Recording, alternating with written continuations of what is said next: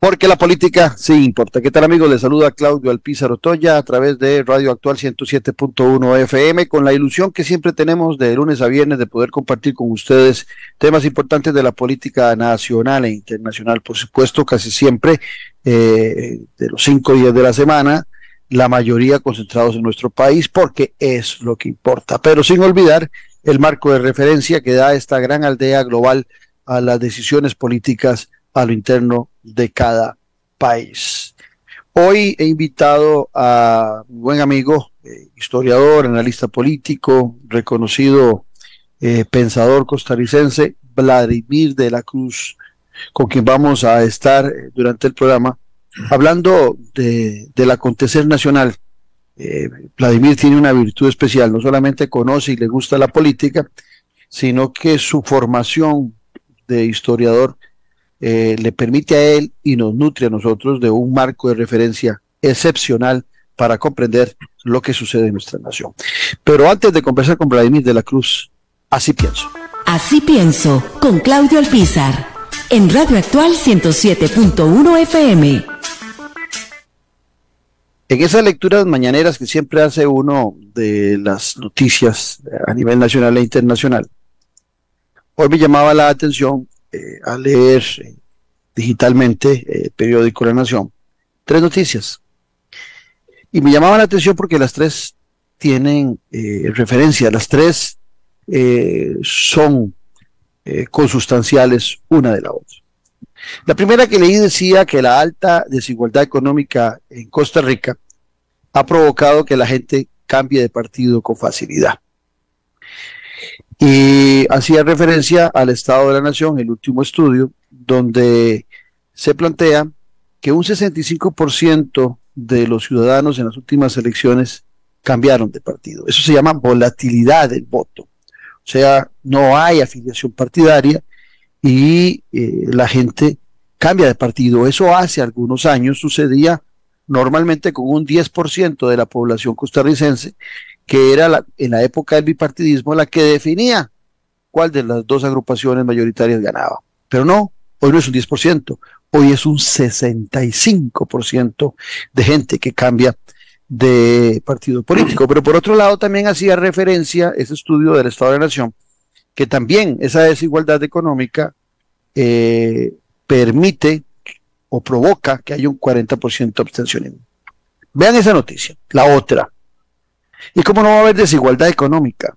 Si en el mismo medio de comunicación nos dice que en Upala, oiga qué sarcasmo, el liceo, oiga el nombre del liceo, ahí está el sarcasmo, el el porvenir, tiene más de 20 años de tener unas instalaciones que fueron donadas por una empresa que están deterioradas, son un tugurio educativo para 54 estudiantes en la zona norte en uno de los cantones que padecen más pobreza y más desigualdad, como es Upala.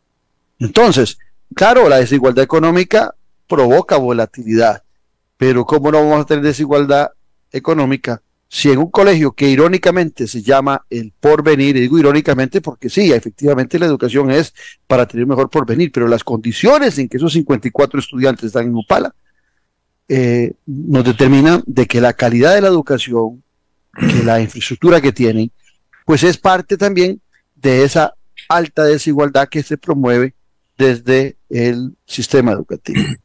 Y si a eso le agregamos otra noticia que aparece también en el mismo medio de comunicación, que dice que eh, la inflación ha provocado que los costarricenses tengan una disminución de su capacidad de compra en este año 2022 de un 7%, porque sí, la inflación ha llegado hasta un 12%. Eso hace que su salario, porque sube la, electricidad, porque sube eh, los combustibles de su auto, suben los, los, precios de los productos importados, de los nacionales, como se importan algunos productos, también sube el costo para consumirlos, usted cada día tiene menos posibilidad de consumir. En el año 22 usted perdió un 7% de su capacidad. Y cuando hay aumentos de salarios, para el que sigue en el mismo trabajo, no es aumento de salario, es apenas un ajuste de salario. Usted tiene aumento de salario, la verdad, cuando usted cambia de un trabajo a otro. Pero normalmente los que cambian son los que tienen acceso a una buena educación que en el mercado eh, eh, económico son solicitados por sus capacidades técnicas, por su conocimiento técnico, y eso le permite pasar de ser eh, operario o de ser secretaria o secretario, pasar a ser asistente o pasar a ser jefe o pasar a ser gerente. Ahí cuando usted cambia de puesto, si hay un aumento de salario, pero cuando usted se mantiene en el mismo puesto, y las leyes dicen que hay que aumentarle hasta un 2, un 3%, porque así lo dispone la negociación entre el Poder Ejecutivo y los empresarios. Usted lo que tiene es un ajuste salarial que siempre es inferior a la inflación. Entonces vean qué interesante. Hablamos de desigualdad en una noticia, en otra hablamos de las dificultades de capacidad de compra que va perdiendo el costarricense año a año por temas de inflación, pero que solo pueden ser solucionadas a través de qué? a través de la educación.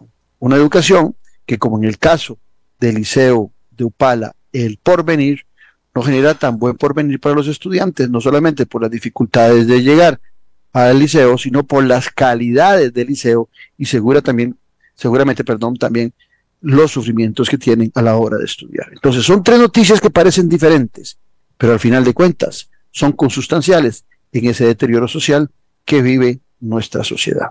Estamos en Café y Palabras porque la política sí importa. En breve volvemos con Café y Palabras con Claudio Alpizar. Que se interese por el rendimiento de su pensión es muy bueno. Por eso en Popular Pensiones con transparencia y seguridad podemos decirle que su fondo de pensión no está perdiendo dinero. Las inversiones tienen variaciones diarias en su valor de mercado que no representan pérdidas reales. Para su tranquilidad, el ROT es un fondo que debe ser valorado a largo plazo y no solamente por un mes o periodo corto. Si desea más información, contáctenos y con gusto aclararemos sus consultas. Popular Pensiones. Los medicamentos son sus aliados contra las enfermedades. Por eso, tómese las medicinas recetadas por el médico en las dosis indicadas y a las horas señaladas.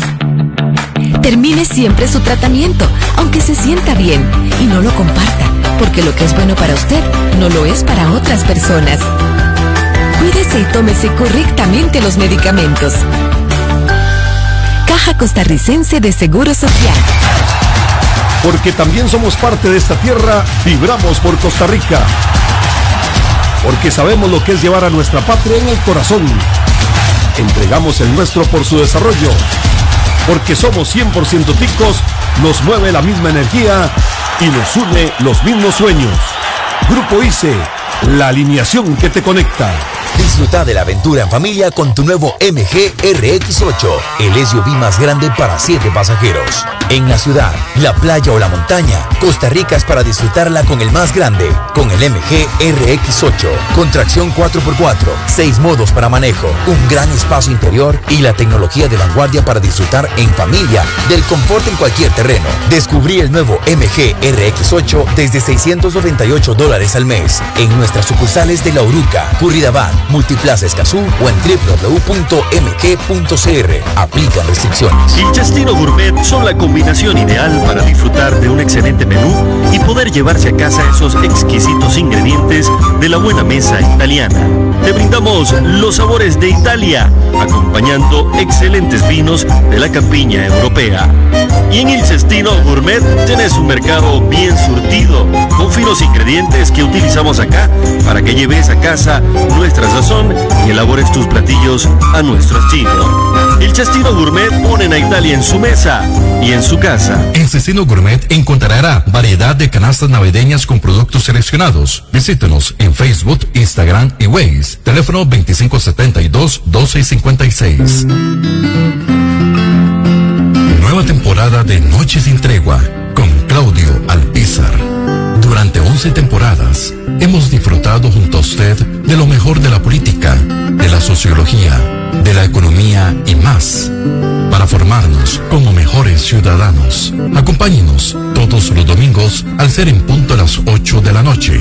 Disfrute de la política con P mayúscula, por Tica Visión y por nuestro canal en YouTube, Noche sin Tregua con los mejores análisis y debates de la política nacional e internacional. Noche sin tregua, la política con P mayúscula. Domingos, 8 pm. Café y palabras con Claudio Alpizar. Estamos de vuelta en Café y palabras con el politólogo Claudio Alpizar. Porque la política sí importa. Acompañados el día de hoy eh, con Vladimir de la Cruz, eh, analista político, social y reconocido historiador de nuestro país. Vladi, como siempre, es un gustazo conversar con vos y tenerte aquí en Café y Palabras. No, muchas gracias, más bien a vos, Claudio, que me permite eh, conversar con vos y con tu público. Que se no, el, el, el, que se va siempre a nutrir con tu presencia es el, el oyente. Vladimir, hace, hace varios programas, eh, o hace varios meses, eh, yo vengo hablando de que en Costa Rica se ha deteriorado eh, la clase media costarricense, que hoy seguramente si tuviéramos que estudiarla y definirla, algunos se mantienen en la clase media sobre la base de, mucho crédito, de tarjetas y, y, más, pero que la clase media ha venido deteriorándose en Costa Rica, y que inclusive he dicho que para mucha gente humilde, eh, el gran objetivo, y pongo mi caso, cuando estaba niño, el caso de mi familia, era la posibilidad de llegar a ser parte de la clase media. Hoy ese objetivo para mucha gente que está en pobreza es casi, casi, casi que una tarea eh, imposible, por no decir este, que muy complicada. Para llegar en los años 40, y aquí viene la, pregunta, nosotros hacemos las grandes transformaciones desde el punto de vista del papel, qué código de trabajo, qué garantías sociales, qué creación de la Universidad de Costa Rica, qué caja costarricense de seguro social. Y hay que implementar todo eso que está escrito en el papel. Y cuando se empieza durante algunas décadas a implementar eso, logramos que aparezca una, una clase media en nuestro país que prácticamente no existía. El historiador, el conocedor, el analista, ¿Cómo ve esa evolución y cómo ve también esa involución? Es muy, muy importante eso que preguntas, porque en realidad hasta, hasta ese periodo, 1940, había predominado en el desarrollo nacional lo que podemos llamar los liberales en, términos políticos. Y los liberales en términos políticos, como gobernantes y como parte del Congreso y de todas las estructuras políticas de gobierno, se habían preocupado por desarrollar un Estado, por desarrollar un Estado de Derecho, un Estado sujeto a leyes y, de gobernantes y autoridades políticas sujetas a las leyes, respetuosos de la legalidad y de la institucionalidad, y fortaleciendo lo que era el ejercicio de libertades y derechos individuales. Pero en la década del 40, justamente eh, en medio de la crisis de la Segunda Guerra Mundial, y, esa es una situación que quizás habría que analizarla con más profundidad después, en algún otro programa. Eh, se dan las condiciones particulares para que se produzca una alianza política en el gobierno de, Calderón Guardia, de Partido Comunista, la Iglesia Católica y el, y el gobierno, que conduce a la promulgación de las garantías sociales y el Código de Trabajo, que no eran maná del cielo en ese momento, eran, eran era el resultado de una evolución de muchísimos años donde se venían dando de distintas formas leyes laborales y se venían protegiendo derechos de los trabajadores y se venía hablando incluso de la necesidad de un código de trabajo, porque en 1928, cuando se creó la Secretaría del Trabajo, lo que es el Ministerio del Trabajo actual, se elaboró, digamos, en el mismo proyecto de constitución del ministerio un artículo que decía que debía crearse un código de trabajo en 1928. Incluso se redacta un presunto índice, un posible índice de ese código. Curiosamente no se, no se redactó y esa lucha pues la tomaron después en los años 30 y 40 y se materializó justamente en, en ese momento del 43.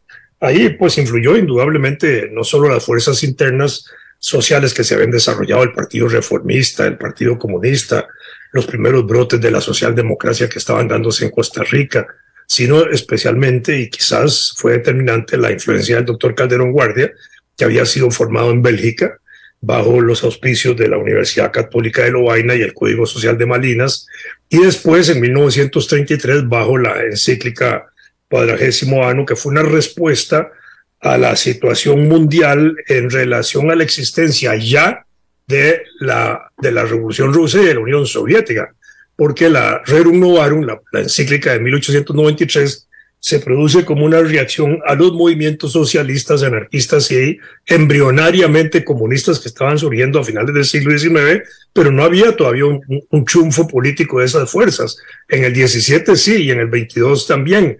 Y ante eso ya el mundo había cambiado, y hemos entrado en una dinámica del, del, siglo XX donde el mundo estaba dividido entre capitalismo y socialismo, y ahí la iglesia eh, actúa de una manera muchísimo más directa y determinante en su presencia pública. Y el doctor Calderón Guardia se mete en esa camisa y, y está bien y es parte de nuestro desarrollo institucional.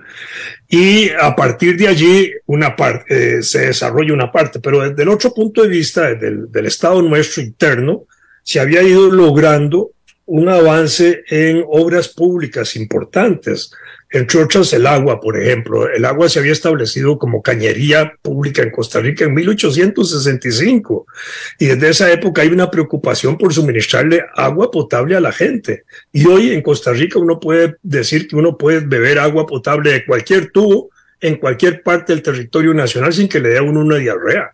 En otros países del continente o en Europa o en África menos o en Asia uno puede hacer eso, se enferma uno y, y, se puede enfermar gravemente, aquí no. Así es.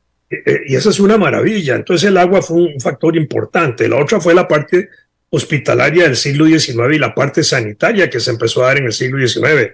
Desde el momento en que empezaron a tomarse medidas para las construcciones de vivienda, con, eh, con vigas y, y, columnas desde 1800, eh, desde el gobierno de, de Carrillo, después de los terremotos de esa época, que se tomaron eso para darle más fortaleza a la construcción de casas, después la separación de las, de las aguas negras de las casas, los excusados de hueco que se obligaba a hacer a cierta distancia a las casas, uh -huh. todo eso contribuyó mucho a mejorar calidad de vida y obras hospitalarias y sanitarias que empezaron a desarrollarse a finales del siglo XIX, al punto de que no solo teníamos ya una estructura de hospitales a finales del siglo XIX, sino que habíamos desarrollado también un concepto de médico de pueblos.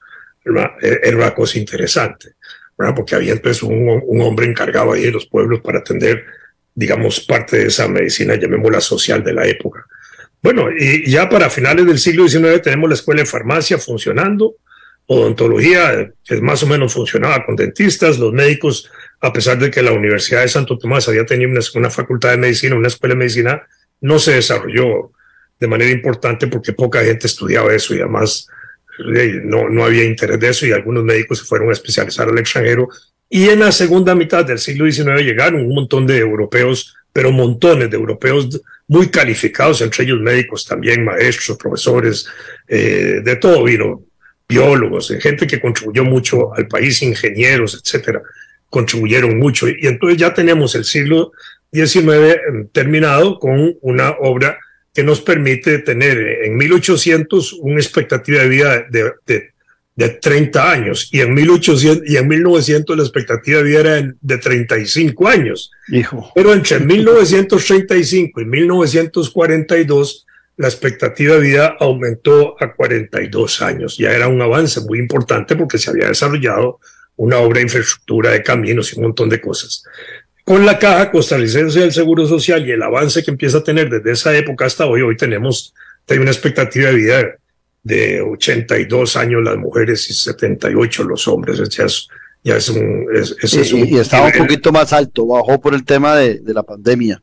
De la pandemia y baja... Como en 81, 82 prácticamente. Correcto, y, y baja también por el nivel de accidentes de jóvenes que mueren.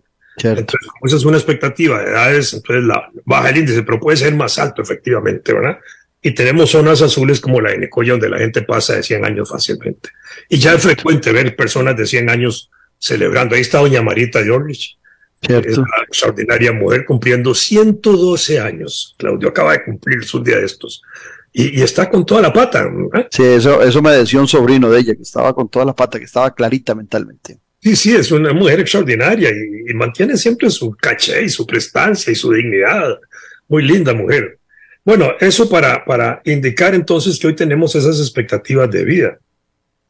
De manera que en la década del 40, que es cuando se va a manejar esta situación particular, se aprueban las garantías sociales, pero no se desarrollan de manera inmediata. Eso es, eso es una cosa importante. Se desarrolla la caja y se desarrollan algunas de las cosas ahí que son como derechos generales pero la crisis de la década del 40 que tiene que ver con la, primera, la Segunda Guerra Mundial, con los efectos de esa crisis a nivel internacional y con los efectos internos de esa crisis también en el país, cuando ya ha surgido la socialdemocracia, el Centro de Estudios para los Problemas Nacionales, el Partido Socialdemócrata, eh, hay una reacción en cierta forma contra las leyes eh, sociales, etcétera, que no es necesariamente una reacción de los grupos socialdemócratas que demostraron no ser reaccionarios a esas leyes en el año 48 y 49, cuando impulsaron la nueva constitución política e incluyeron todo el capítulo de las garantías sociales que había sido aprobado en 1943 y lo ampliaron, que es otra cosa importante, que a veces no se tiene esa dimensión. Y es a partir de allí, a partir de allí donde empieza el cambio importante en el país, en eso que vos eh, recordabas, porque hasta 1948, en términos generales, digamos, la población del país era muy igualada, igualitaria, digámoslo así, entre ricos y pobres, no había muchas diferencias, pero el desarrollo de las garantías, de las, sí, el desarrollo, digámoslo así, de las garantías sociales a partir de 1949 y 48-49 empieza a generar nuevos grupos sociales muy importantes. ¿Por qué? Porque las leyes eh, de la Junta de Gobierno, los decretos leyes de la Junta de Gobierno son una revolución social en el país. Eso no se ha visto así. Y generalmente uno tiene el recuerdo de las reformas del 43, pero las reformas del 48, 49 de la Junta de Gobierno son verdaderamente revolucionarias en el buen sentido. Cuando se crea el ICE, pensemos nada más en eso, la nacionalización de la electricidad en ese momento. La electricidad en el país se había desarrollado hasta 1800 80, y 80, ya en el 84 tenemos unos farolillos ahí públicos de electricidad en San José, en el 96 lo tenemos en Cartago, la Abuela y Heredia, y ya se empieza a vender electricidad al servicio privado, se desarrollan algunas plantas generadoras, etcétera, todo era privado. Después entraron los monopolios extranjeros, la Electric Bond Share y otros que entraron ahí a, a, manejar eso, hasta que la Junta toma la decisión de nacionalizar la electricidad e impulsar el ICE. Y el ICE es el motor de este país. ¿Por qué? Porque detrás de cada poste y detrás de cada planta eléctrica que se iba haciendo, iba abriéndose una trocha y detrás de la trocha entraba el Seguro Social y detrás del Seguro Social entraba la escuela y empezaron a entrar un montón de reformas importantes y a estabilizar al campo para que no migrara a la ciudad. Y, iba paralelo a la electricidad la comunicación, ¿verdad? Con los telefonitos públicos que se empiezan a, establecer en todo el país. Y además de esto viene ahora eh, el otro factor educativo, la reforma educativa del 56, que entonces entra con todo eso, va con, con trocha, con electricidad, con agua, ah, entra también la educación a la zona rural, empieza a evitar que el trabajador agrícola emigre a la ciudad y se le lleva el progreso al campo y se fortalece el campo. Y eso se fortalece todavía más con la nacionalización bancaria. ¿Por qué? Porque la nacionalización bancaria en ese momento es el resorte más importante que tiene la Junta de Gobierno y los, siguientes gobiernos, y especialmente del 53 al 58, con don Pepe Figueres, que vuelve a gobernar, en el sentido de aprovechar todo el recurso financiero nacional para estimular sectores productivos, sectores que eran pequeños, medios y grandotes, y empiezan a meterle plata a los sectores agrícolas y a los sectores industriales que estaban naciendo en ese momento, etcétera.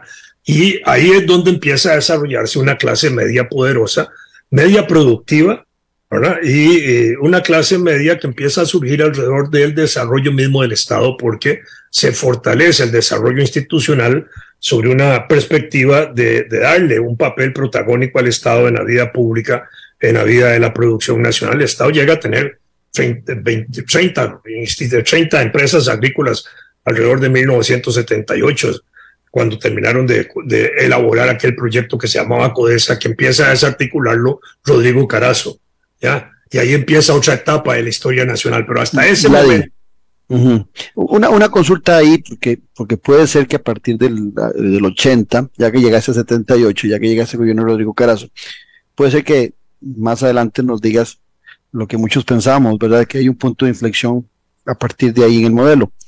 Pero que te quería hacer una pregunta sobre esa eh, linda remembranza y oportuna que nos has hecho de esos años hasta llegar a 1978. Aquí se ha criticado y todavía, sobre todo, eh, gente muy joven, piensa que el bipartidismo en Costa Rica eh, fue un fracaso y hubo una época muy exitosa del bipartidismo en nuestro país. Y la pregunta viene por acá, habiendo otros partidos políticos que también llegaron a estar representados en la Asamblea Legislativa. Pero la pregunta viene por aquí. Eh, siendo partidos que hoy no es tan clara esa definición ideológica, antes de 78, eh, antes del 80, la definición ideológica del Partido Comunista, del Partido Unidad Social Cristiana, del Partido Liberación Nacional, y podemos meterle otros partidos, era bastante clara. ¿Cómo es posible que habiendo más claridad ideológica, mantuvimos una columna vertebral para el desarrollo de esa clase media?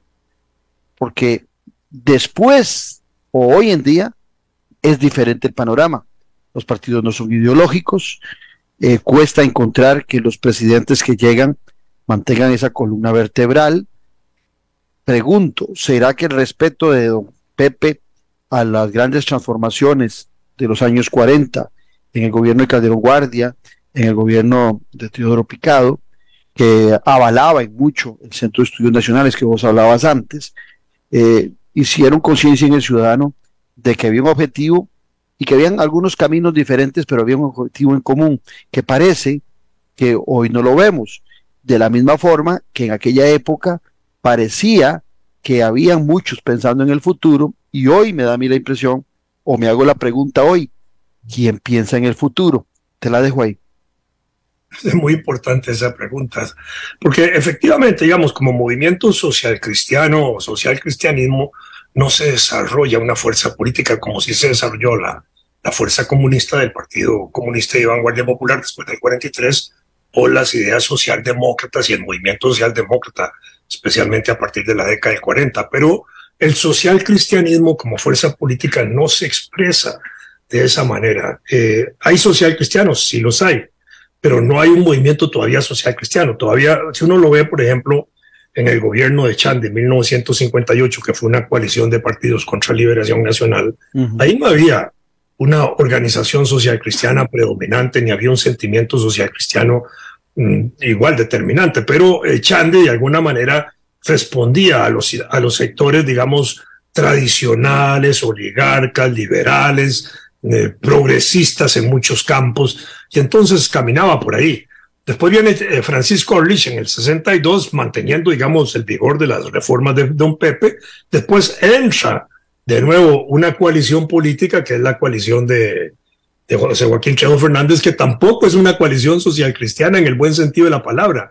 Apenas estaba surgiendo en Costa Rica el Partido Demócrata Cristiano, que es uno de los factores de unidad en esa coalición de don Luis Barahona Jiménez.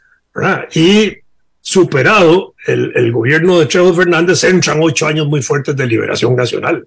Indudablemente que sí, el de don Pepe y el de Daniel Eduer, que fueron el motor importante y revolucionario de esa década del 70 al 80, con las grandes eh, empujes que le dieron ahí a la economía, a la industria, a los sectores políticos, a la clase media. La clase media se fortaleció. La clase media en Costa Rica era una clase media vigorosa, que tenía que ver con sectores agrícolas, con sectores industriales, con sectores profesionales, con sectores de trabajadores del Estado en general, ¿verdad?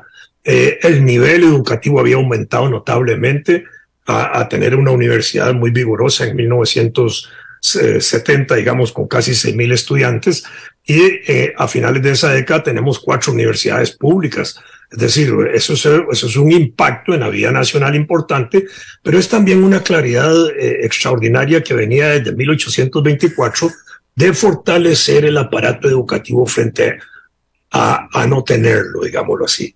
Es decir, se desarrolló desde el primer gobierno de don ¿cómo se llama?, de Fernández Mora, de el, el, el proceso educativo primario, y después se fortaleció con Castro Madrid y después se fortaleció con las reformas de, del 85-87 de Mauro Fernández y ahí empezó a avanzar un proceso educativo extraordinario porque se apostó en oportunidades y posibilidades a un avance social general del país, fortaleciendo la educación de la población. Y, no te interrumpo ahí, y te interrumpo ahí, porque es, es que lo que estás diciendo tiene que ser un aprendizaje para, para todos los que nos están oyendo. ¿Había o no había déficit fiscal en esa época? Claro que lo había. Sí, claro. Pero la inversión social y la visión de futuro hacía que se corriera todo el riesgo de una inversión, porque siempre hemos tenido déficit fiscal, pero en los últimos años, todo ese desarrollo y todo ese aporte a, ese Estado solidario sobre la historia del déficit fiscal se ha venido sacrificando. Entonces, ¿por qué antes el déficit fiscal no era una pared para el desarrollo y hoy parece que frena totalmente el desarrollo en nuestro país? Porque había un concepto muy importante de inversión, de inversión en educación. Hoy no se tiene el mismo concepto en educación. Hoy la, educación se ve como un gasto nacional. Y esa es la diferencia, pienso yo. Nuestros políticos anteriores veían la educación como una inversión del desarrollo nacional, como una inversión en la población, como una inversión en el trabajo, en la calidad del trabajo y en los resultados de la producción. Y, no será, Vladimir, que hoy eh, los que gobiernan dicen, ¿para qué invertir tanto en educación pública si hoy, a diferencia del pasado, hay muchas escuelas, colegios y universidades privadas, que cada quien haga su sacrificio y nosotros desde el Estado el mínimo?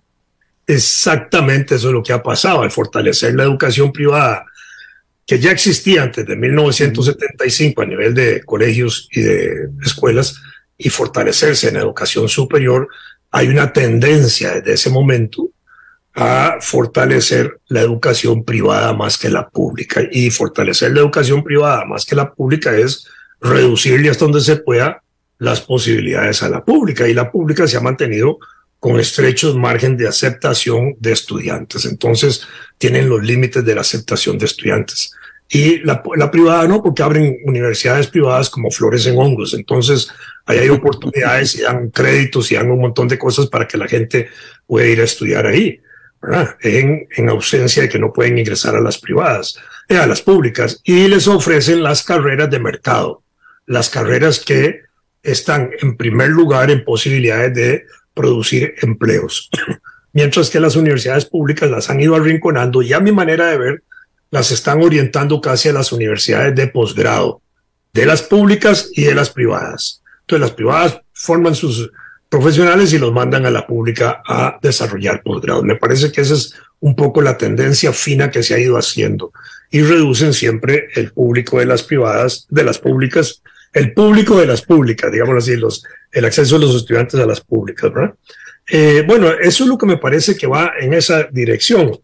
Y, y, y por otro lado, y ahí están la, la, reducción ahora sí de las instituciones del Estado.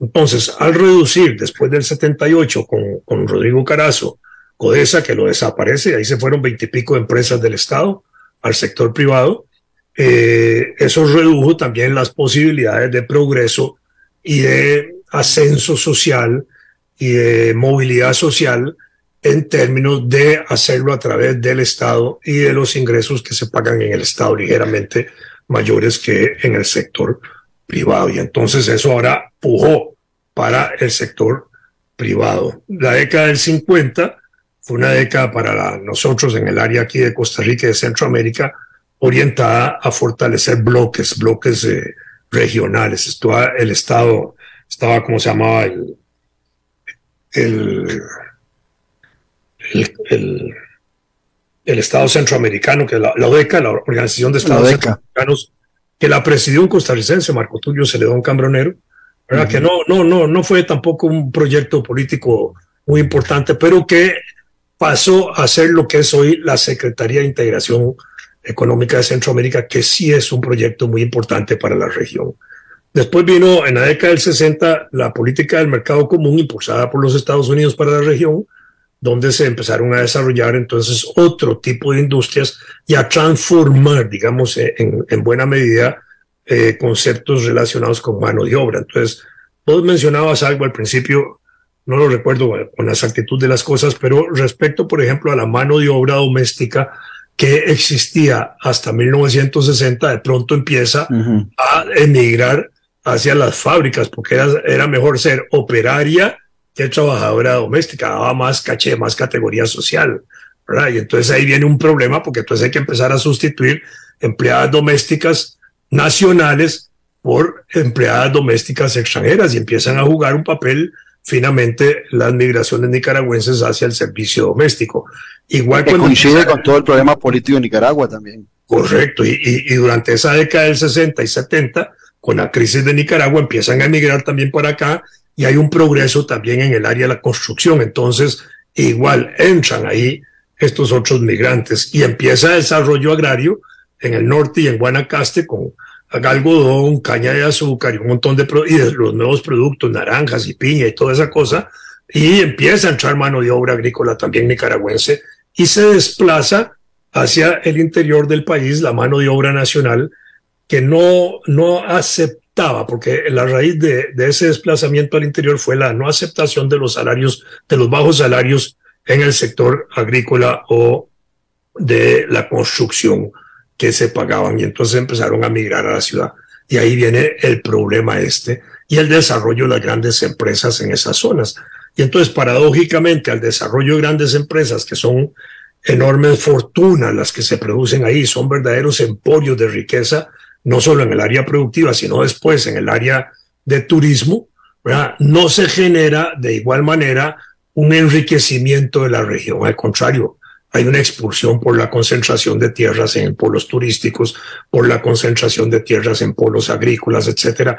Hay una expulsión, ahí sí empieza a haber una expulsión y hay una pobreza. Por eso es que tenemos una pobreza altamente concentrada en la región de costas y en la zona norte del país, en los lugares donde están los polos de riqueza más importantes de, de acumulación de capital del país, que es lo más absurdo que hay. Por supuesto que eso ha generado expectativas para algunos sectores en esas regiones de trabajar con cierto nivel eh, en hoteles y en ese tipo, pero no, no igual en el campo de la industria. Recientemente la visita de este comisionado de la ONU ha, señalado claramente las condiciones de explotación laboral a que se someten en condiciones casi de esclavitud en esas áreas agrícolas del norte y de Guanacaste. Estamos conversando con Vladimir de la Cruz, hacemos una sinopsis histórica del desarrollo de la clase media costarricense en nuestro país para llegar a la actualidad. Pero vamos a ir antes a un corte comercial y ya regresamos.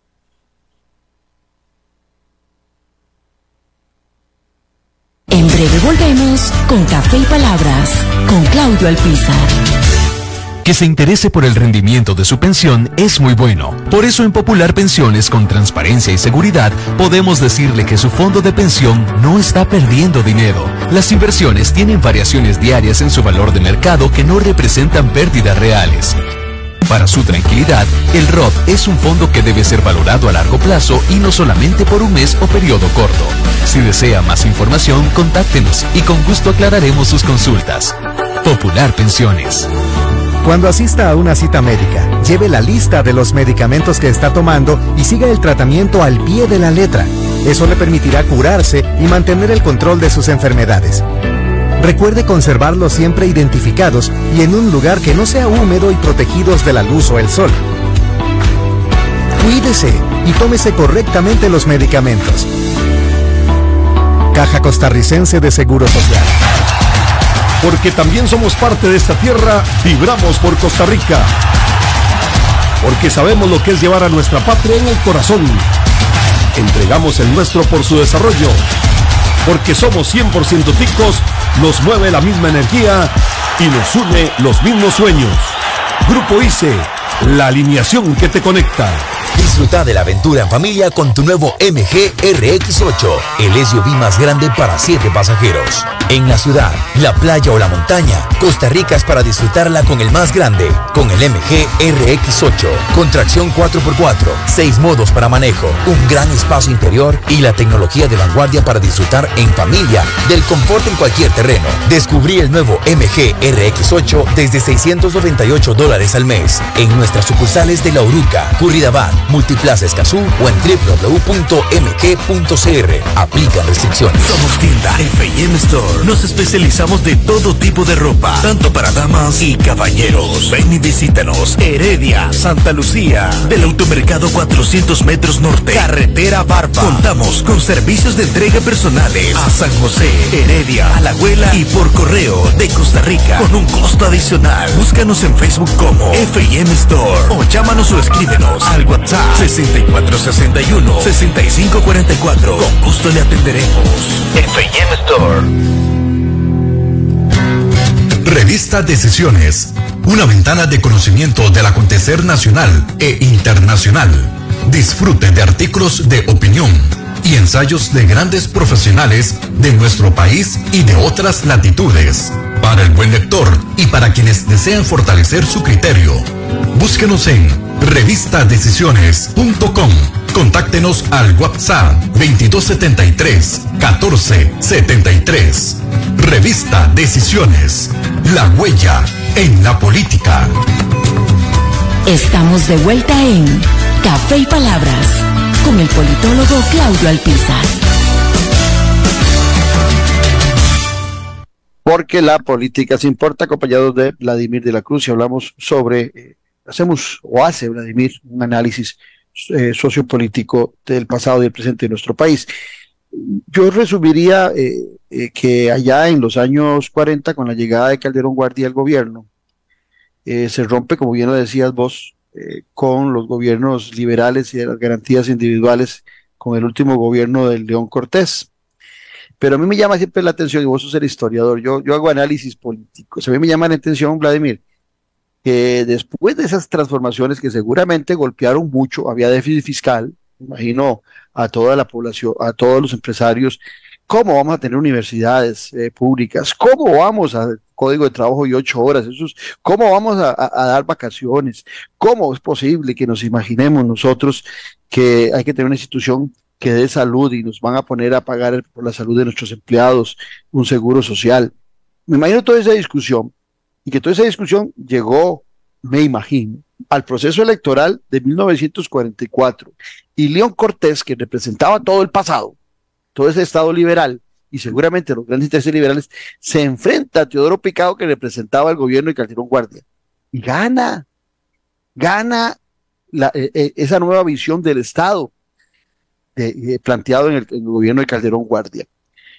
Pero después, 40 años después, en los 80, hay un cambio de modelo promovido desde el exterior, que es esa visión economicista que hasta la fecha, del 80 al presente, otros 40 años, curiosamente, ahora que yo siempre digo que hablábamos de cuarentenas en, en, en la pandemia, las verdaderas cuarentenas son de 40 años, ¿verdad?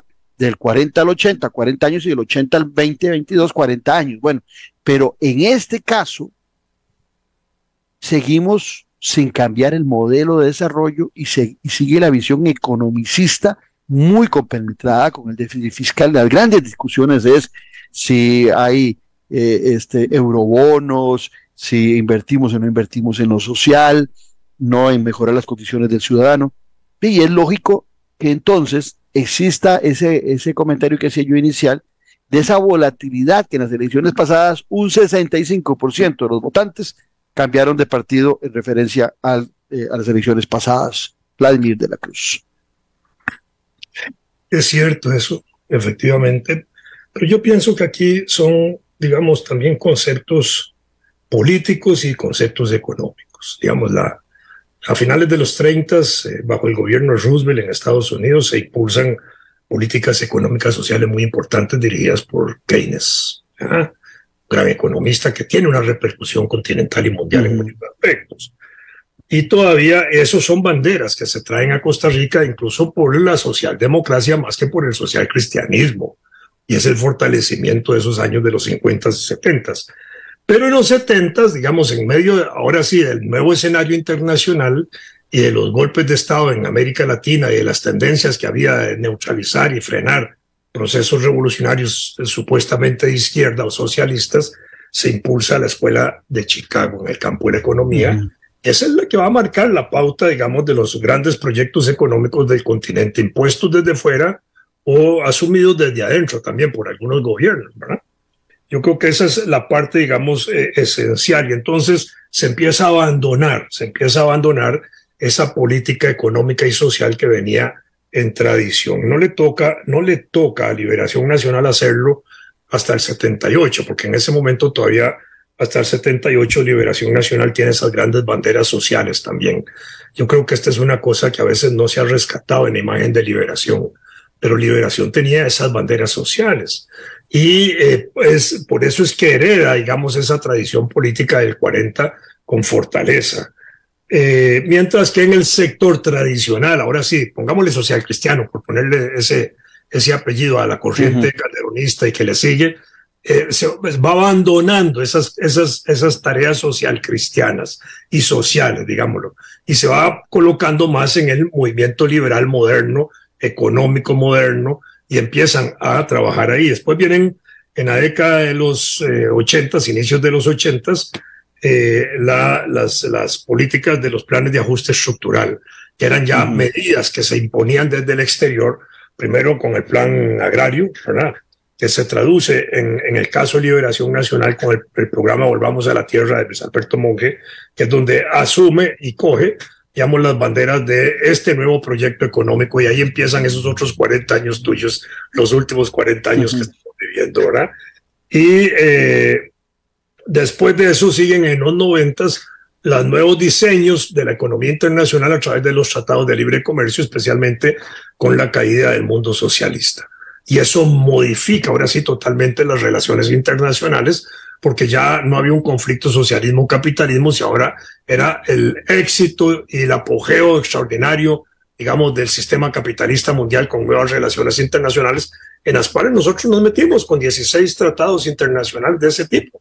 Ahí, entonces estamos transitando ahí como en 16 autopistas con distintas velocidades, eh, donde podemos tener pérdidas o ganancias dependiendo cómo lo veamos, pero no se ha hecho un buen análisis de esos mercados, de cada uno de los tratados. Pero en todo caso, eso es ya lo que modificó el mundo y ahí empezaron a tener repercusiones internas todavía más graves. ¿Por qué? Porque entonces eso sí empezó a afectar ahora sí la composición social del país y la composición laboral del país y empezó a generar más pobreza en el país. Empezaron a aumentar los índices de pobreza, de pobreza extrema, empezó a aumentar los índices de desempleo, eh, de trabajo informal, de desempleo de mujeres. Todo eso empieza a aumentar ahí, curiosamente, cuando supuestamente teníamos también mayores niveles de riqueza nacional, ¿verdad? Y empieza eso a tener una nueva dimensión hasta hoy. Y yo creo que es por ahí donde esto va. Y los partidos políticos empiezan a abandonar las banderas sociales. Yo creo que esta es la clave de ese problema de la volatilidad, como lo llamaste al principio, de la gente que se mueve de un partido a otro, porque ya la gente no responde a partidos que antes les producían confianza, porque les respaldaban, porque les protegían sus derechos, porque eran, digamos, una fuente de estabilidad social y de estabilidad económica y de seguridad económica y de progreso económico, sino que ahora la gente se mueve entonces por aquellos partidos y aquellos mensajes políticos que en las últimas campañas electorales son las que más le suenan a la gente que les pueden ayudar a resolver algunos problemas. Y ya no le importa si son de izquierda, de derecha, si son sociales. Pero, ahí está la, lo interesante. Ya se nos está yendo el programa y cada vez se pone más bonito esto. Pero ahí está lo interesante. Ni el ciudadano compra futuro, ni los partidos políticos venden futuro.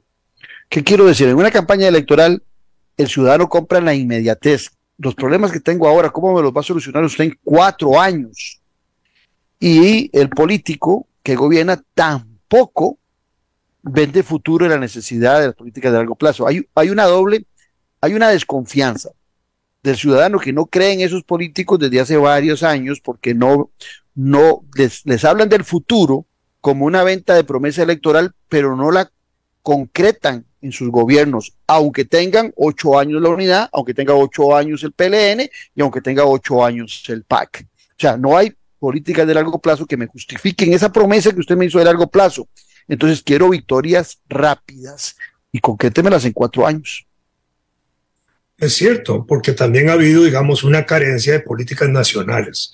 Y una carencia de políticas nacionales ha conducido a que no haya un esfuerzo de acuerdos nacionales, que yo creo que es la clave nuestra y, y quizás la más necesaria en este momento. La, la política de un acuerdo nacional para resolver ciertas cosas donde todas las fuerzas políticas o la mayoría de las fuerzas políticas puedan ponerse de acuerdo para empujar eso.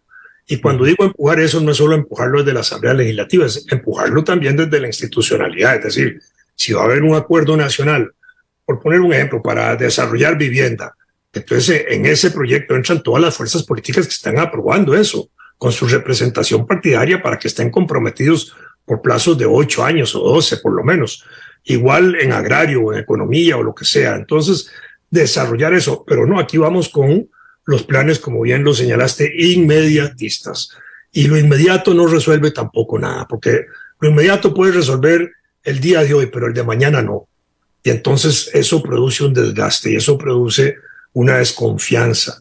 Antes yo decía y señalaba que mucho del desgaste de, de, la gente con los partidos de gobierno radicaba en mucho, en mucho, en la imposibilidad de que al resultado de una elección el gobierno pudiera empujar sus proyectos políticos que había ofrecido en gobierno. ¿Por qué? Porque entraba a concesiones ordinarias de la Asamblea Legislativa donde tenía que aguantarse casi siete meses para poder impulsar sus propios proyectos de gobierno, con sesiones extraordinarias. Y mientras tanto, en esos primeros siete meses, ya, ya la situación política avanzaba de una manera tal que ya cuando el gobierno podía impulsar propias promesas ya no le daba tiempo. Y entraba también con un presupuesto amarrado, que es el que le aprueban el año anterior al inicio de un gobierno, donde el gobierno que entra solo puede eh, eh, empujar el presupuesto nacional en aquellas cargas que están destinadas a eso y que hace hacer alguna pequeña reforma, que es lo que le está pasando a este gobierno. No puede hacer mucho porque está amarrado todavía, ¿verdad? Hasta ahora, noviembre, cuando aprueba el nuevo proyecto económico para el próximo año. Un proyecto económico en Plan Nacional de Presupuesto que empezó a armarse en mayo. Bueno, en abril empieza a armarse técnicamente desde el punto de vista de la Oficina de Presupuesto antes de que el nuevo gobierno entre. Entonces ya está, digamos, medio, medio matizado eso en una estructura que al nuevo gobierno le cuesta mucho, digamos, eh, poder darle un cambio diferente. ¿Por qué? Porque eso es como una maqueta que se va poniendo ahí, se va poniendo y se le van haciendo algunos arreglos. Entonces ahí hay una dificultad en ese sentido. Y, y eso, eh, digamos, produce, digamos, ese desencanto de la población de ver que no se pueden resolver los problemas. Es el caso ahora. Ahora hay un entusiasmo con el presidente desde el punto de vista publicitario y desde el punto de vista de encuestas y eso, porque el presidente sigue hablando de lo que la gente quiere oír, pero no le está resolviendo los problemas. Y eso ha hecho que empiece a reducir también su audiencia y empiecen a reducir sus parámetros y de pronto van a reducir sus simpatías bruscamente. ¿Por qué? Porque no están viendo resultados en términos de que no se están realizando, porque no puede el gobierno hacerlos. Entonces ahí va a venir el batacazo. Entonces va a surgir una nueva perspectiva para un nuevo proyecto político electoral. De pero, pero te, te, pregunto en eso, para, para en los dos, tres minutos que nos quedan. Otra desilusión más, la gente le apostó al PAC como la posibilidad de un cambio de ese partidismo que perdió norte y que se vio manchado por cuestionamientos a expresidentes. Eh, si eso sucede con, con un partido que a diferencia del PAC no fue estructurado para llegar a gobernar, eh, que el PAC lo hizo mal, sí, pero, pero, no fue, pero fue estructurado su, creación, a diferencia del actual, del proceso social democrático. Eh, no podrá eso traer grandes consecuencias todavía mayores en esa credibilidad, en esa volatilidad, eh, en ese deterioro de, de, la democracia y de los valores demócratas de los costarricenses? Yo creo que sí, y especialmente estos últimos tres gobiernos los dos del PAC actual, porque en el caso del PAC no desarrolló partido, que es una cosa importante. Después del triunfo de Luis Guillermo en el 2014, ellos debieron haberse abocado a la, al desarrollo de una organización partidaria, con el espíritu social progresista con que surgieron. Y no, ahí se quedaron consumidos. Pero que se encontraron un triunfo que no esperaban. Por eso, y con 12 diputados en el 10, en el 14 y con 10 diputados en el 18 y con 0 en el 22. Eso demuestra, digamos, que fueron un partido incapaz de desarrollarse como partido, como fuerza política y como ideario social. porque al principio el PAC llegó a tener hasta una alianza estratégica con los sindicatos. La reunión que hicieron en el Médico Salazar, claro. Eh, extraordinariamente importante con todos los sindicatos y un proyecto de empuje, y eso, eso fracasó, no, no se desarrolló, no tuvo los resortes internos dentro del PAC para hacerlo. Y el, el, y el de Carlos Alvarado fue peor en ese sentido, porque aun cuando quiso hacer una renovación de Estado, no tampoco sirvió para nada, digamos, en el buen sentido de la palabra. No había un proyecto ahí detrás de eso, como sí lo hubo con Laura. En, en el proyecto de notables que impulsó Laura, había un proyecto nacional de transformaciones, algunas de las cuales se están haciendo. En el caso del PAC, no. Y el nuevo gobierno entró, digamos, al azar, digamos, como, como un resultado del fracaso del PAC y de la crítica que había a los partidos eh, tradicionales, o llamémoslos tradicionales. Yo sigo pensando que pueden ser partidos que pueden tener su presencia. Yo no sé si ya tan importante como antes, pero van a seguir teniendo su presencia. Pero sí estamos ante la urgencia de un nuevo partido político que levante banderas sociales. Yo creo que este es el elemento más importante. Y que sea un partido político, Claudio, en capacidad de unir, de unir sectores políticos diversos. Si solo vemos hacia Sudamérica, vemos el caso de Petro, una alianza de centro izquierda y centro derecha. Si vemos el caso de Chile, una alianza de centro izquierda y centro derecha. Si vemos el caso de Lula, una alianza de centro izquierda y centro derecha, que son como los resortes más importantes de ese proceso de cambio en América Latina. No es ahora un camino solo exclusivo de socialdemócratas, solo de socialcristianos o solo de la izquierda. No, aquí entramos en alianzas políticas o no avanzamos políticamente. Vladimir, siempre es un gusto y una cátedra, Charlie. Muchas gracias por habernos acompañado, pero sobre todo ustedes, los espero mañana al ser las 9 aquí Café y Palabras, porque la política sí importa. Esto fue Café y Palabras, porque la política sí importa con el politólogo Claudio Alpizar Otoya. Escuche Café y Palabras de lunes a viernes a las 9 de la mañana por actual 107.1 FM.